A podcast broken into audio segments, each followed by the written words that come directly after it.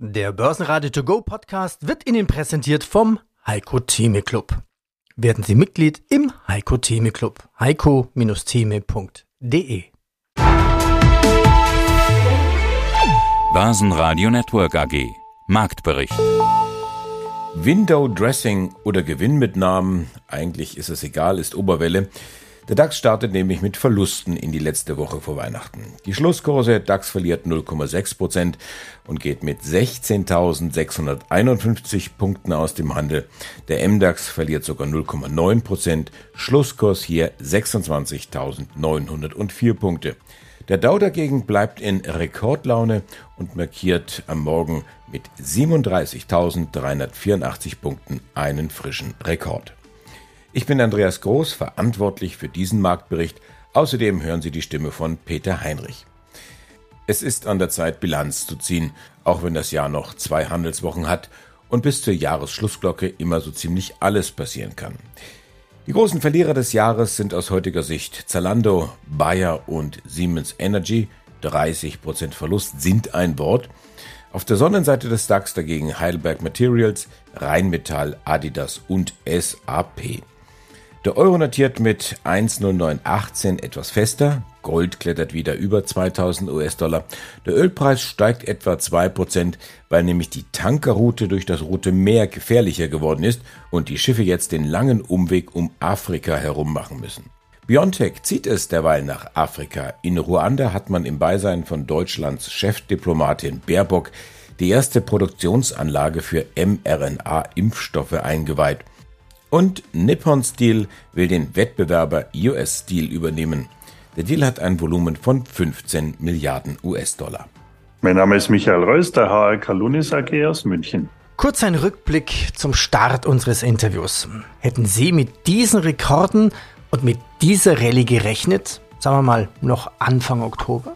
Nein, hätte ich nicht gerechnet. Zumal man sagen muss, das war ein verrücktes Jahr, das in Summe sehr, sehr gut jetzt sich verabschiedet, aber in dieser Entwicklung unvergleichlich. Und es war eigentlich so, so dumm das klingt, ein schwieriges Jahr, weil es ging schon los, wer die ersten 17 Börsentage nicht dabei war, der hat den Großteil der Rallye komplett verpasst. Und es war am Anfang des Jahres ja jedem völlig klar, dass wir in eine schwere Rezession kommen. Und die Märkte haben dem komplett was anderes gezeigt.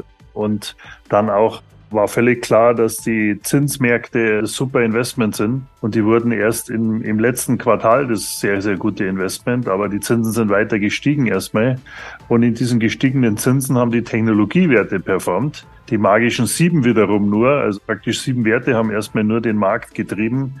Also das waren schon viele, viele Besonderheiten und als negative Krönung auch noch die Konflikte Israel-Palästina. Also das war schon ein sportliches Jahr, das mit einem sehr erfreulichen Ende geht. Aber wenn Sie gesagt hätten, haben wir das so prognostiziert, hätte ich nie im Leben so prognostiziert. Ja, also um es etwas vulgärer auszudrücken, der Markt, die Börsen zeigen vielen Analysten den Stinkefinger. Die haben sich oft geirrt. 2023, ja 2024 ist da. Es kommt unaufhörlich näher. Die Notenbanken haben dem Kapitalmarkt im Jahr 2023 geprägt. Sie sagten es, die Aussichten auf Zinssenkungen im kommenden Jahr dürften vielleicht die Aktienkurse auch weltweit weiterhin beflügeln. Fragezeichen.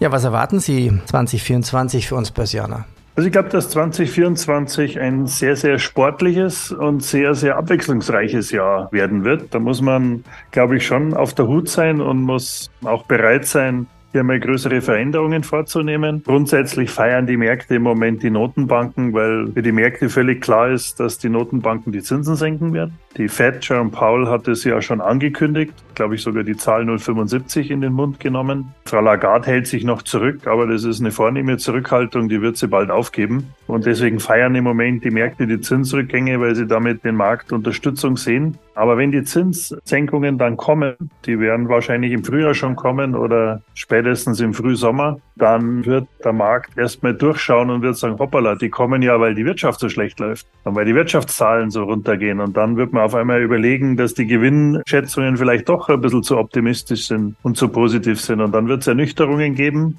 Da wird es Korrekturen geben. Da werden auch die Zinsen wahrscheinlich noch mal stärker fallen. Und in dieser Phase wiederum, da muss man dann mit beiden Händen noch mal kräftig investieren. Erst muss man, glaube ich, im Sommer im Rentenmarkt sein und im Spätsommer dann langsam in den Aktienmarkt wechseln und die Gelegenheiten nutzen. Und ich glaube, dass das auch in der Ausprägung der Umständen des Jahr 2024 für die Verlierer des Jahres 2023 attraktiv sein könnte. Also die Verlierer 2023 könnten zu den Gewinnern 2024 zählen.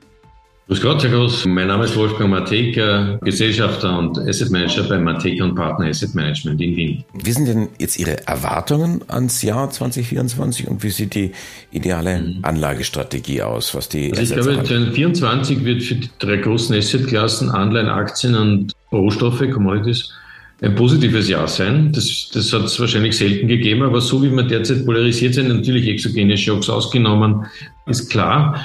Aber ich denke mal, dass es aus zwei Gründen herauskommt. Auf der einen Seite glaube ich, dass die Politik auch durch das Wahljahr und das, das ganze umgebende Momentum es ermöglichen wird, mehr lösungsorientiert zu kommunizieren oder zumindest Andeutungen zu machen. Das Zweite dürfte auch sein, dass sich die Asset-Häuser oder alle die, die in dem Zusammenhang sich als Asset Manager oder Asset Collector betrachten, den Opportunities mehr zuwenden als den Geldströmen an sich, sodass wirklich ein realitätsbezogener oder ökonomiebezogener Investmentprozess stattfinden wird. Von den Aktienseiten her glaube ich, dass die Small Cap Entwicklung sich durchaus durch deren innewohnende Lösungskompetenz fundiert darstellt. Auch wird am Jahresbeginn sicher, so wie immer, jeder sagen, okay, cool, wir haben ein Jahr Zeit bis zur Bilanz, dann können wir es uns vielleicht erlauben, im Sommer Gewinne wieder mitzunehmen etc. Also das, der Jahresbeginn oder die erste Jahreshälfte ist eigentlich immer eine Jahreshälfte, wo der fundierte Gedanke mehr Raum haben darf als der rein Allokationsgedanke an sich. Und ich denke mal, dass die Versprechen, die wir in der Politik derzeit haben und den leichten Rückenwind, den wir von den Notenbanken erwarten dürfen, dazu führen wird, dass man das Thema Lösungskompetenz wieder in den Vordergrund rückt, von verschiedensten Seiten her. Und dass jetzt, ob das jetzt ein Abbau der Bürokratie ist, ob das ein realitätsorientierter Zugang zum Klimawandel ist und nicht mehr ein emotionaler, moralischer, und ob das jetzt ein Hinweis ist, wo die technologischen Lösungen der Zukunft wirklich sein werden. Stichwort, wie tief lässt du beispielsweise künstliche Intelligenz in deine Prozesse hinein, wie abgesichert ist das? All das wird uns im Jahr 2024 erreichen und das ist gut für die Märkte, weil es diversifizieren erlaubt. Ich bin bei allen Punkten bei Ihnen, aber dickes Fragezeichen mache ich bei, dem, bei dem Plan Bürokratieabbau. So, das ist, das ist Wunsch. Wunsch. Wir haben zum Beispiel in Österreich eine Company, eine Baufirma, die Firma Por, die hat zuletzt berichtet, sie ist nach Deutschland gerufen worden, um eine Brücke zu sanieren. Und während des Prozesses sind sie orientiert worden, dass die Brücke wahrscheinlich sogar einsturzgefährdet wäre. Und zwar deshalb, weil die, also Deutschland ist beispielsweise so ein, in Deutschland weißt du auf die Minute genau, wann die Brücken einstürzen. Bis dorthin wird nichts gemacht. Aber wenn es soweit ist, dann muss reagiert werden. Und die arbeiten jetzt mit Hochdruck daran, diese Brücke zu sanieren, eigentlich neu zu bauen. Und die haben gesagt, okay, wenn es Not am Mann gibt, und das haben wir zum Beispiel in der Energiekrise jetzt vor zwei Jahren massiv genau beobachten können, dann reagiert die Politik auch in Deutschland blitzartig. Also die, die LNG-Terminals, wie schnell die plötzlich da waren und da sein mussten, das war schon überraschend, nachdem sie vorher, nachdem die Bauprojekte alle genehmigt waren, drei Jahre im Dornröschenschlaf gelegen sind. Puff, innerhalb von zwei Monaten war es alles fertig. Also das kann man sagen. Bei der Deutschen Bahn würde ich mich nicht trauen zu wetten, ob das möglich wäre, aber den Rest, glaube ich, da braucht man nur ein bisschen guten Willen und über das bürokratische Momentum hindurch zu blicken, wer weiß. Und das ganze Interview hören Sie auf börsenradio.de oder in der kostenlosen Börsenradio-App. Na, schon die Steuererklärung gemacht? Wir vom Handelsblatt haben in einem Steuerspezial analysiert, worauf das Finanzamt bei der Steuer 2023 genauer guckt. In unserem PDF-Ratgeber finden Sie die wichtigsten 16 Neuerungen, Einstiegstipps für Elster und vier Wege, wie Sie das Maximum herausholen. Sichern Sie sich also jetzt das digitale Handelsblatt vier Wochen für nur 1 Euro unter handelsblatt.com slash mehrwissen. Ja, mein Name ist Heiko Geiger von Fontobel und ich leite dort den Vertrieb für Zertifikate im Bereich Privatanleger. Und aus dem Börsenradiostudio grüßt Peter Heinrich. Hallo Heiko, Servus. Hallo. Okay, jetzt haben wir über Zertifikate Typen gesprochen. Auf was denn? Also auf welche Indizes oder was war denn so gefragt? Interessanterweise haben wir eigentlich schon eine recht hohe Kontinuität, was jetzt die Basiswerte anbelangt. Und ich würde sogar die, die These vertreten, dass diese Kontinuität auch im nächsten Jahr anhalten wird. Große Dominanz hatten natürlich die großen Indizes.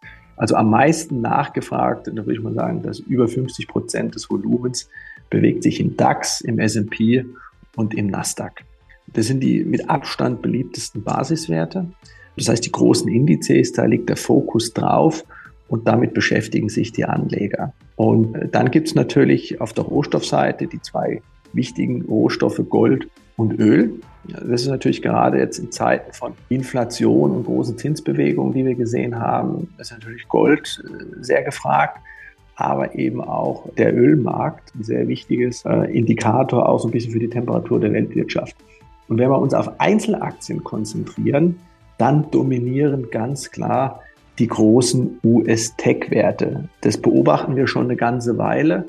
Und deswegen sagte ich eingangs auf die Antwort deiner Frage, das erwarte ich persönlich eigentlich auch im nächsten Jahr, äh, dass wir weiterhin sehr starken Fokus auf die großen Indizes haben aber eben auch auf die US-Tech-Werte. Also ich vermute, da sind auch die typischen großen Magnificent Seven mit, mit dabei. Gab es denn darüber hinaus noch besondere Themen, die spannend waren? Also mit Sicherheit das spannendste Thema diesen Jahres ist das Thema künstliche Intelligenz gewesen. Auch hier natürlich wieder eine Anlehnung an die großen US-Tech-Werte, die natürlich auch dieses Thema abbilden. Das heißt, da gab es natürlich sag ich mal, wenig neue Unternehmen, die gegründet wurden, die hervorgekommen sind, in die man jetzt gezielt investieren konnte, sondern es waren halt eben auch wieder die großen Silicon Valley Firmen, die dieses Thema besetzt haben, sei es aus eigenen Forschungsabteilungen heraus Innovation präsentiert haben oder wenn wir uns Microsoft anschauen, die halt relativ schnell neue Unternehmen, die entstanden sind, vom Markt weggekauft und integriert haben. Aber das war doch eine sehr starke treibende Kraft, die auch ein sehr deutliches Momentum in den Sommermonaten aufgebaut hat, wo eben Anleger wirklich alles, was mit künstlicher Intelligenz zu tun hatte, doch ein besonderes Augenmerk draufgelegt und dort investiert haben. Jahreszahlen. Ja, guten Tag, mein Name ist Stefan Land, ich bin der CFO der All for One Group. Ein bisschen Blick in die Strategie. Ich lese sehr oft, ich höre sehr oft, Sie haben das auch gerade nochmal gesagt, also SAP. Das ist das Stichwort, mit denen arbeiten wir zusammen. Das ist unser großer Partner. Also eigentlich müssten Sie sich ja nennen, nicht All for One, sondern All for SAP. Ist das nicht ein bisschen gefährlich, nur dieses eine Standbein zu haben?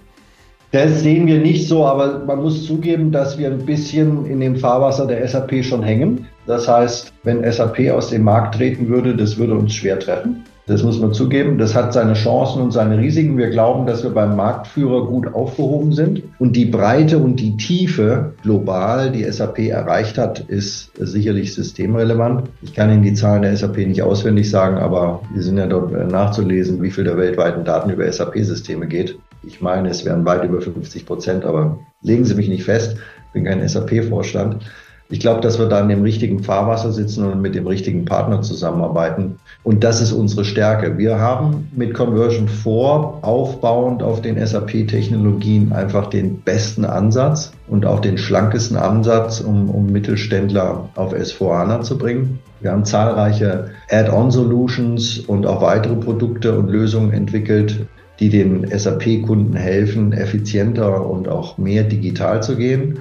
Und was man aus, aus unserer Sicht auch nicht vergessen darf, ist, wir haben in den letzten Jahren ja auch die Skills aufgebaut rund um Microsoft und um Hyperscaler. Das heißt, wir können sehr gut hybride Clouds und Lösungen all-in hosten und betreuen und auch die dazugehörigen Applikationen und die gesamten Schnittstellen zur Microsoft auch beherrschen.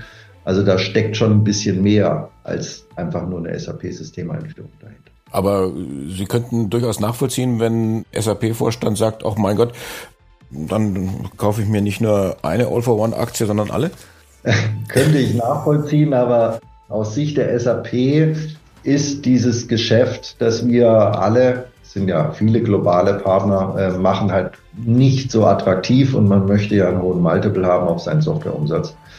Ich glaube, dass das vielleicht privat stattfindet, aber nicht in der, als, als SAP an sich. Das hat man vor über zwei Jahrzehnten mit der SAP SI auch schon mal versucht, ein Stück weit.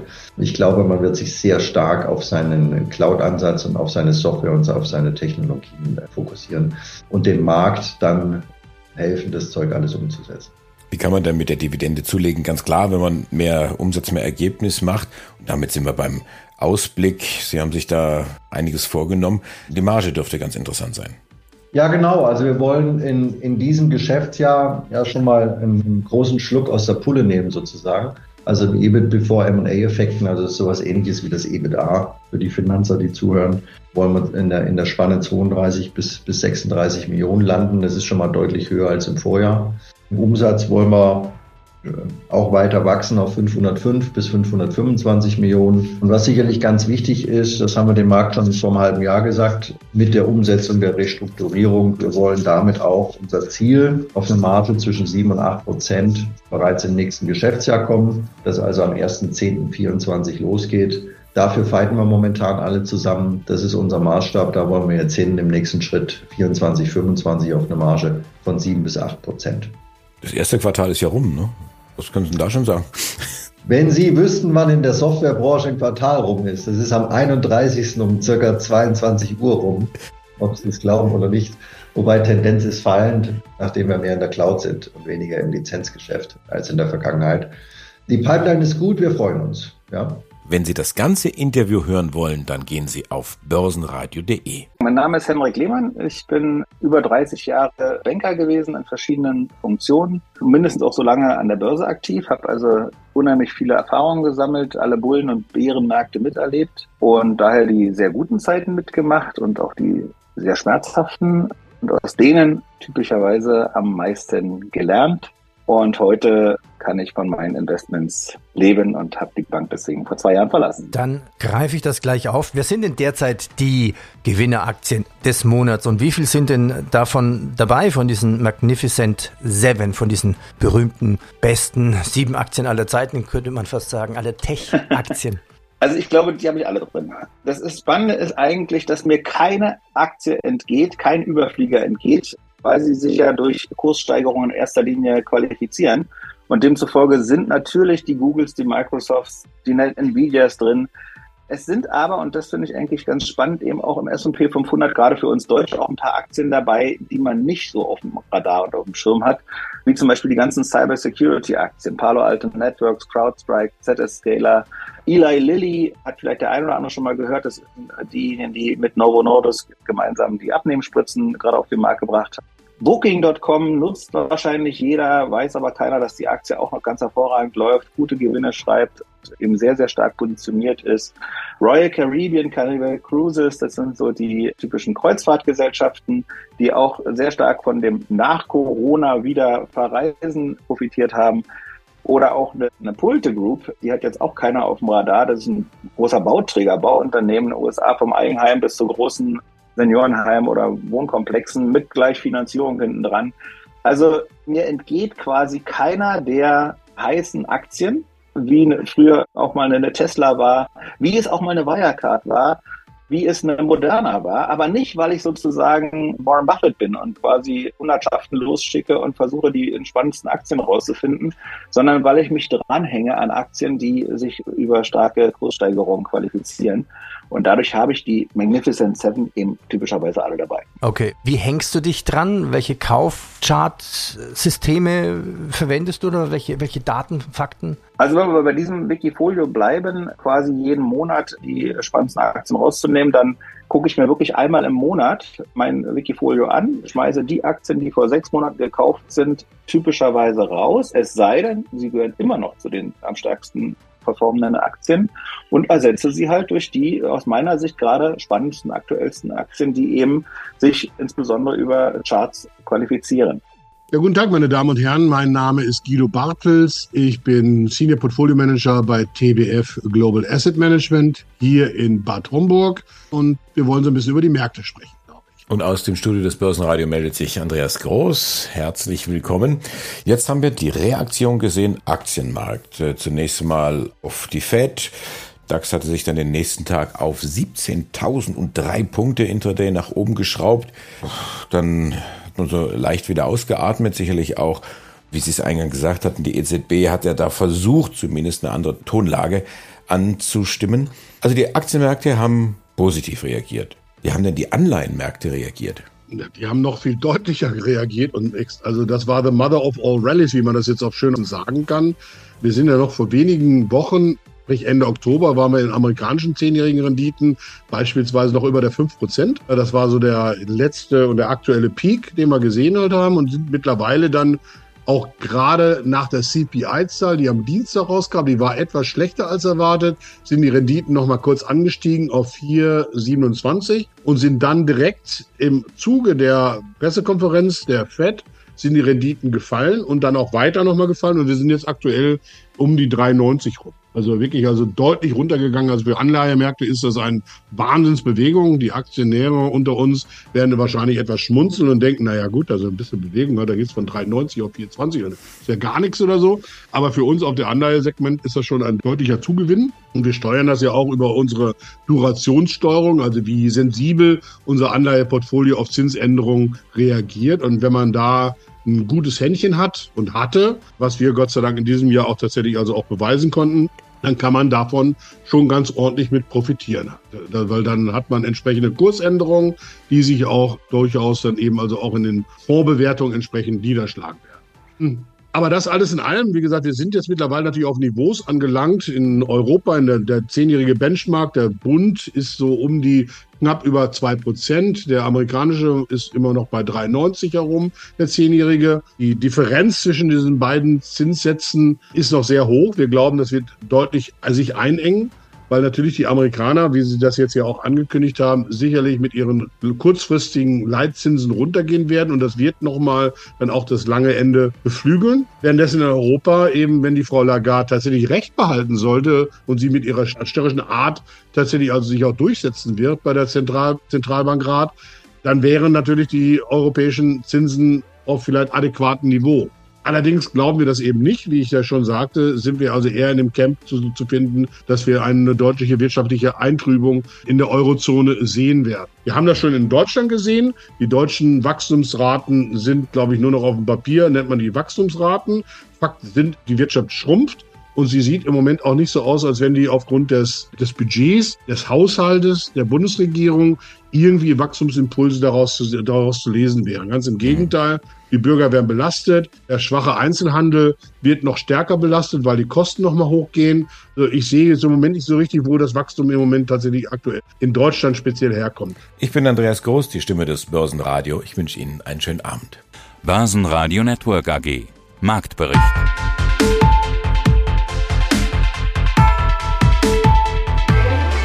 Das Börsenradio Nummer 1. Börsenradio Network AG. Der Börsenradio To Go Podcast wurde Ihnen präsentiert vom Heiko Theme Club.